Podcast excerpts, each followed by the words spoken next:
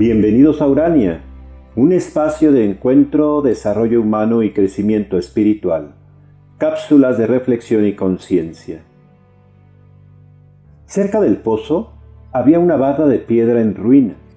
Cuando regresé al día siguiente, vi que el principito estaba sentado sobre la barda, hablando.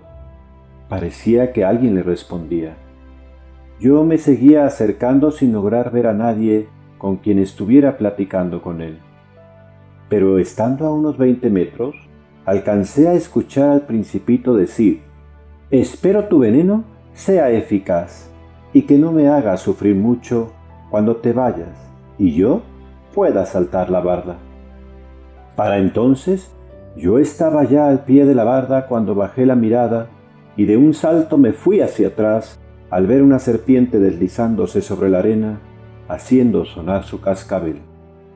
Al levantar la vista, apenas me dio tiempo de tomar entre mis brazos al principito que caía suavemente de lo alto de la barda, blanco como la nieve. Me di cuenta entonces de lo que había pasado. Le aflojé su bufanda dorada, le humedecí los labios y la frente con agua y solo pude decirle, ¿qué historia es esta? ¿También platicas con la serpiente? Sin decir más, me rodeó el cuello con sus pequeños brazos y pude sentir latir su corazón rápidamente como el de un pájaro herido. Escuché en mi oído con su voz cantarina. Me alegra que hayas podido reparar tu avioneta. Así podrás regresar a tu casa también. ¿Cómo sabes que la he reparado? le dije, con lágrimas en los ojos. Y añadió, yo también regreso hoy a casa está muy lejos y para mí es más difícil llegar allá. Lo estreché entre mis brazos al ver que su mirada se perdía en la lejanía sin poder hacer nada para retenerlo, como si estuviera escapándoseme a un abismo.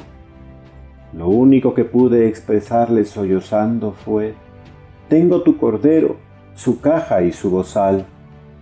El principito abrió levemente sus ojos llenos de melancolía y esbozó una bella sonrisa.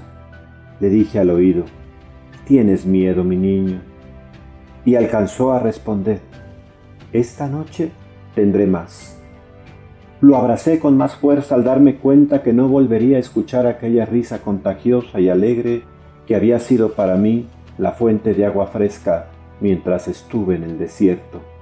Mi pequeño príncipe, quiero oírte reír de nuevo Pensé, este es un mal sueño, esto no puede estar pasando. Dime, ¿qué está pasando? ¿Qué es toda esta historia de asteroides, estrellas, rosas, zorros y serpientes? Pero el principito solo me dijo, ¿sabes? Lo más importante nunca lo verás con los ojos. Es como si mi rosa que se esconde en las estrellas no alcanzaras a verla. O es como el agua que me diste entre tus manos era tan dulce. La serpiente cascabel es el símbolo de amenaza mortal. Será para el principito, sin embargo, el recuerdo de haber logrado regresar a su planeta. Será una música que escuche el aviador cuando él ya no esté. Saber ver lo que nos espera del otro lado de la barda es lo que le dio confianza al principito. Él sabía que detrás de esa barda estaba su rosa. Muchos de nosotros ya hemos saltado tantas bardas en nuestras vidas, tantos obstáculos superados que han sido retos que nos han hecho crecer y madurar y que nos van preparando para saltar nuestra última barda, en la que nuestro cuerpo nos pesará, tanto que lo tendremos que dejar atrás, al fin que solo es una corteza y lograr así llegar a las estrellas como el principito.